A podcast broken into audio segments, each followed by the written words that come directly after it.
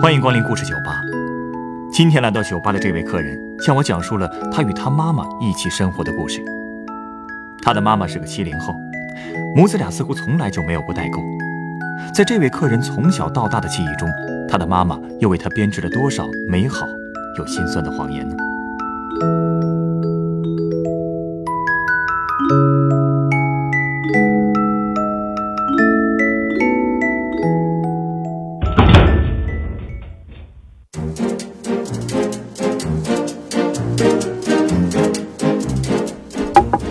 说起陈小玉啊，她真是个了不起的女人。啊，这个陈小玉是我妈呀，呃，你平时就这么叫你妈呀？我们俩一直都这么没大没小的，现在你让我管她叫妈，我还真有点不适应啊。哎，你们这种母子关系，我还是第一次见呢。真的假的？这有什么好奇怪的？说明我们关系好呗。我妈呀是七零后，我是九零后。中间你想想，也没差那么几年呢。呃，是，是没差几年。哎，而且我跟你说啊，这个陈小玉啊，就跟个大孩子似的，总能跟我玩到一块儿去。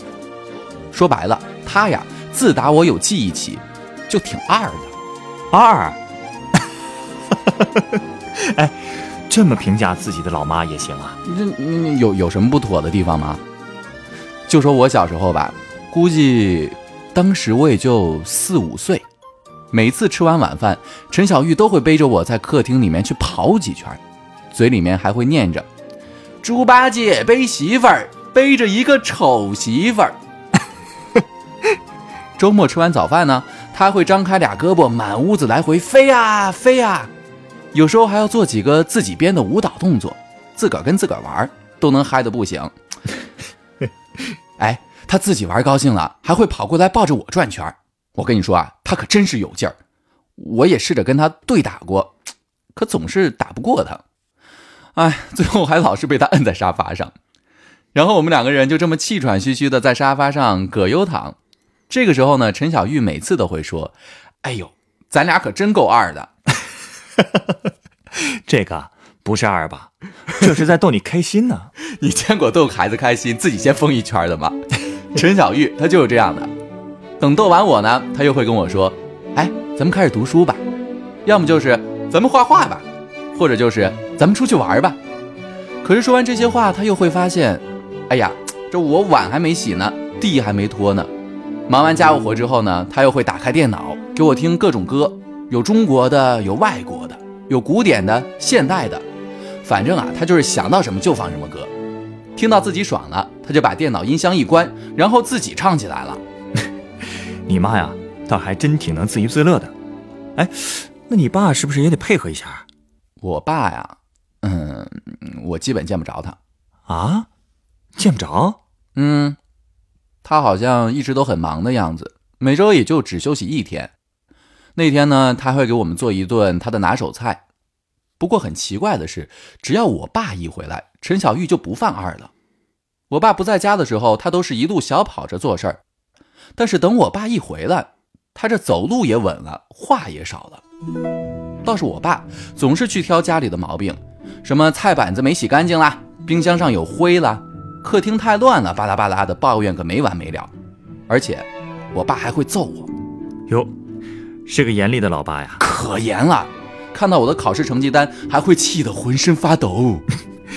你那个时候成绩这么差呀？哎呀，我笨呗。可是我爸才不管那些呢，他上来就骂我：“为什么别人都能考好，你就不行呢？”每次这个时候，我都希望陈小玉能来救我，可他总是就远远地看着我们，一动也不动。而每到这个时候，我都怀疑他先前说有多爱我，多么喜欢我，全部都是假话。不过呢，陈小玉总是在事后跟我解释说：“你爸这个人呀。”你越拦着他，他就越来劲儿，所以他不干涉是为了更好的保护我。嗯，说的也有道理啊。而且作为父母，总得有一个唱红脸，一个唱白脸吧。可是话虽这么说，可我还是觉得很奇怪，因为我总觉得陈小玉是因为怕我爸才不敢管我的，所以我有的时候也会问他：“你们俩亲过嘴没？”啊，我还问他现在这么凶，那你们恋爱的时候什么样啊？你问的还真直接。哎，那你妈怎么说？她老说呀，这大人们不能指望爱情过日子，除了爱情还有亲情呢。反正她就从不正面回答我的问题。不过好在我爸一周只出现这么一次，大部分时间呢，我和陈小玉相处的还是很愉快的。哼，你别以为他不重视我的学习啊，我还没上小学的时候，他就已经开始教我背《三字经》了。是吗？嗯。其实说起背书呢，陈小玉对我是真不含糊。我两岁的时候，他就教我背了“关关雎鸠，在河之洲”，还有杜甫老爷子的“八月秋高风怒号”。我呀，也是很久之后才知道的，原来读书是陈小玉的强项。哦，他坚信强将手下无弱兵，坚信自己能够以书作为武器，来把我教成一个杰出的人才。嗯。看起来你妈妈野心挺大呀。其实啊，她这么自信也不是没理由。当时她是在一个民办高校当老师，那个学校我跟你说特有名。陈小玉负责管理全校的团委工作，都干到副处级了。嗯，怪不得对你的教育这么有信心呢。但是她的教育方式其实挺不走寻常路的。她经常带我去看大自然，但是从来不给我报那些课外辅导班。她说要让我有一个快乐的童年。所以呢，我爸总是对他的教育成果不是很满意的样子。我记得我上幼儿园大班的时候吧，我爸和陈小玉第一次同时参加了我的家长会。那个时候，我爸发现我上课不专心，也不爱回答问题，写字的姿势也不对。最要命的是，老师还打小报告。老师告诉我爸说我爱哭。完了完了，免不了啊，又得挨一顿打。我那天也是这么想的，但奇怪的是，那天他倒是没打我，但是他却和陈小玉大吵了一架。陈小玉说他已经很忙、很累、很努力了，但是我爸却说他不看过程，只要结果。最后，他跟我们母女就留下了四个字的评价，摔门就走了。什么评价？一对废物。这也太过分了吧！所以我听这四个字的时候，当时特别害怕。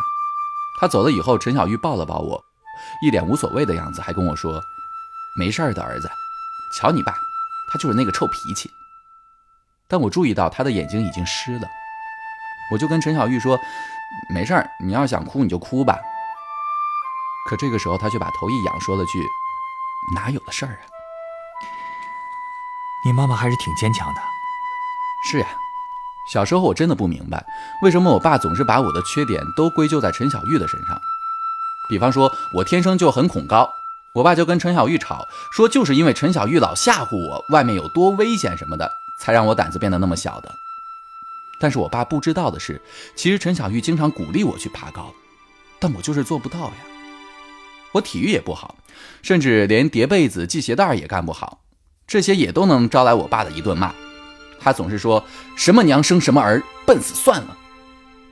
不过每到这个时候，陈小玉都会跟我说：“儿子，没事的，我们继续加油。”哎呀，虽然说你爸不太靠谱吧，但是有这么个乐天的老妈，你也算很幸运了。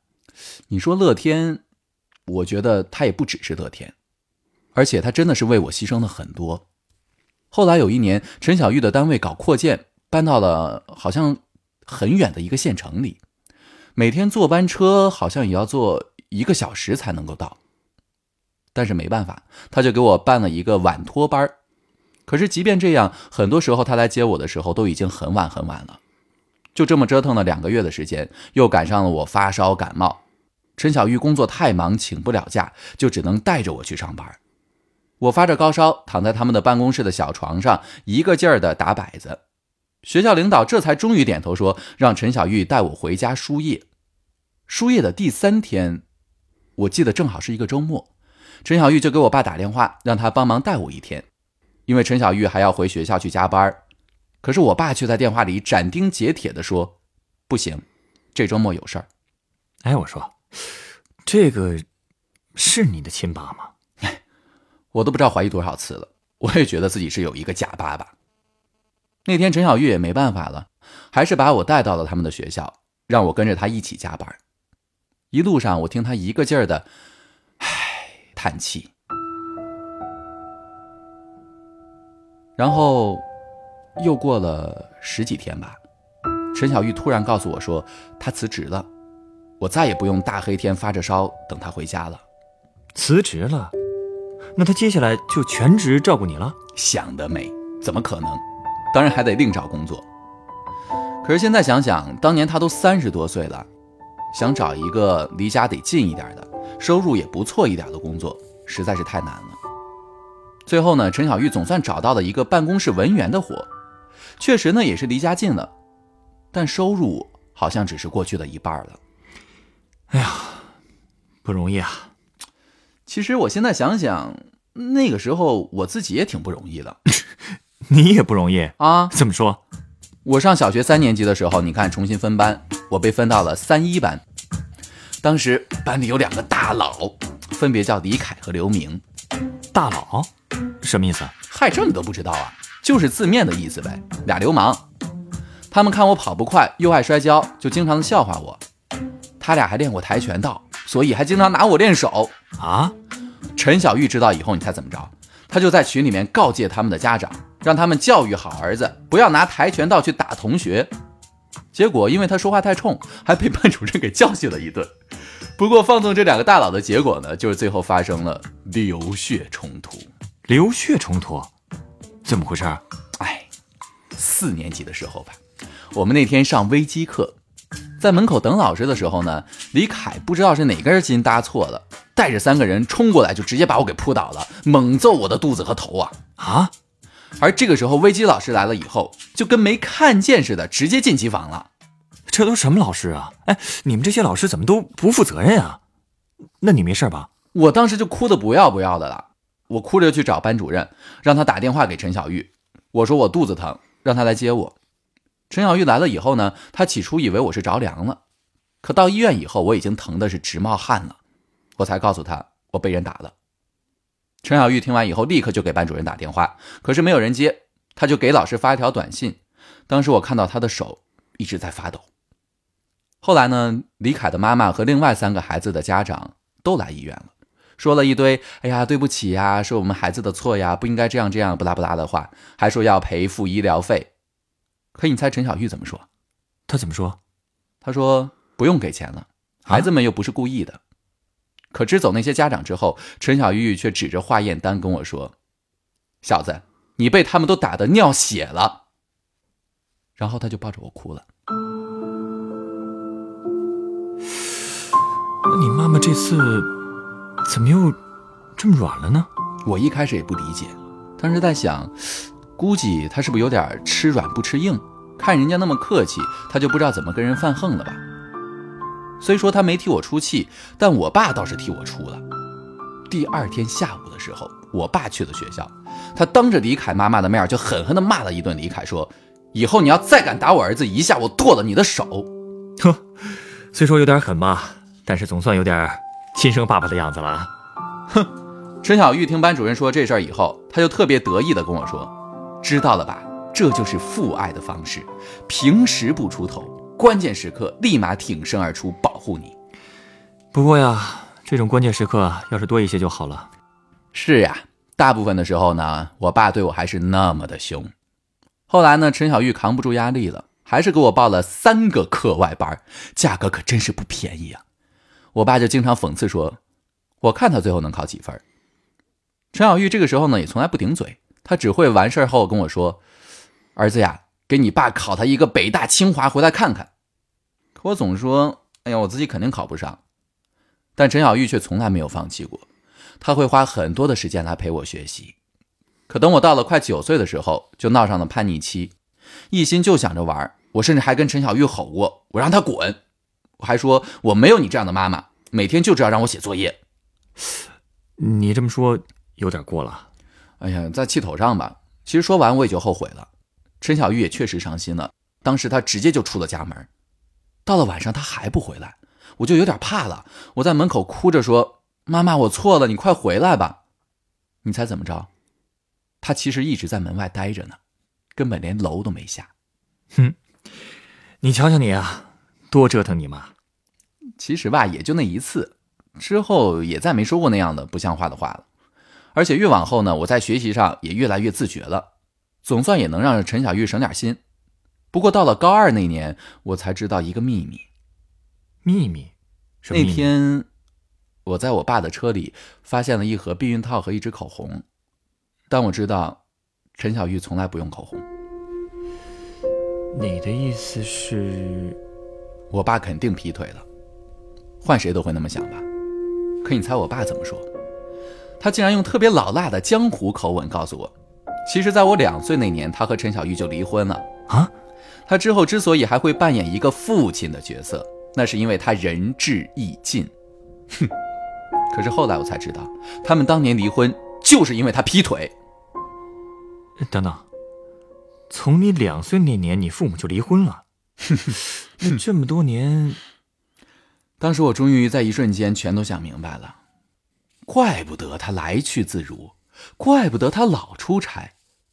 怪不得我生病的时候，他可以理直气壮的不来看我；怪不得他说话总是那么的难听。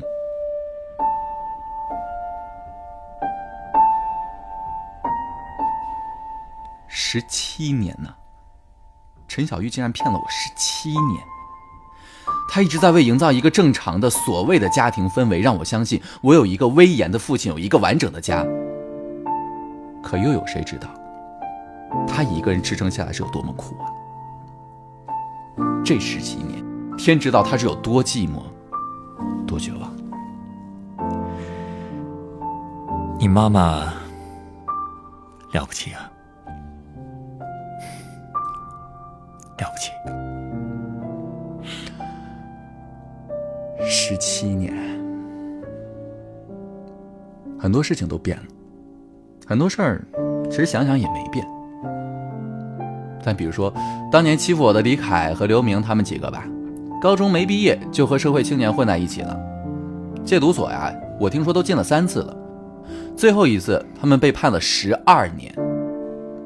哎，这十七年里呢，陈小玉以前的同事结了婚又离了婚，但陈小玉一直都是孑然一身的守着，守着这个让他伤心又操心的一个笨儿子。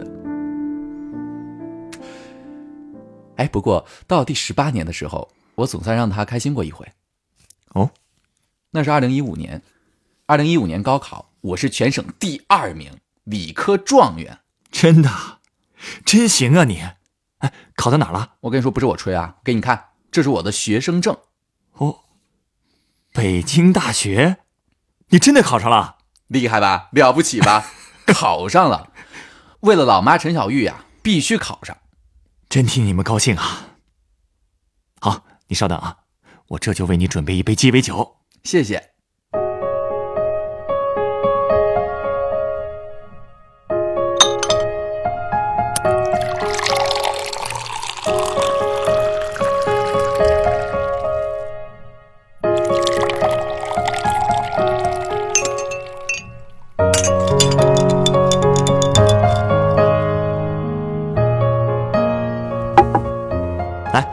这是你的鸡尾酒，它是由苏格兰威士忌、黑加仑利口酒、杜林标利口酒和酸橙汁调成的，叫做夏日石楠花。夏日石楠花。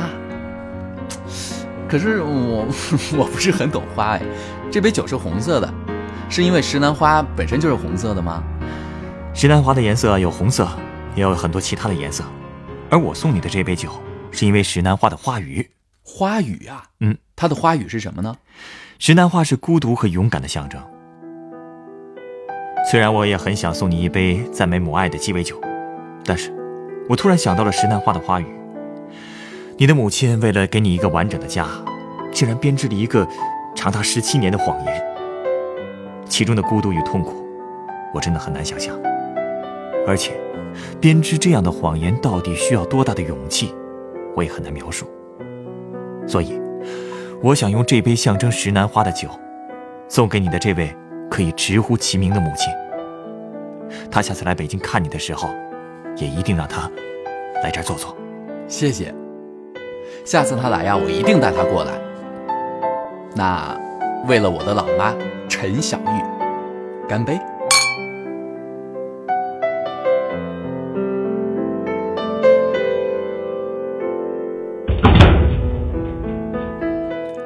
本故事选自凤凰网有故事的人独家签约作品《我的七零后妈妈》，原作秋风，改编制作程涵，演播王泽华、陈光，录音师严乔峰。人人都有故事，欢迎搜索微信公众号“有故事的人”，写出你的故事，分享别人的故事。下一个夜晚，欢迎继续来到故事酒吧，倾听人生故事。收听最新节目，请关注北京故事广播，工作日每晚九点播出的《故事酒吧》的一千零一夜。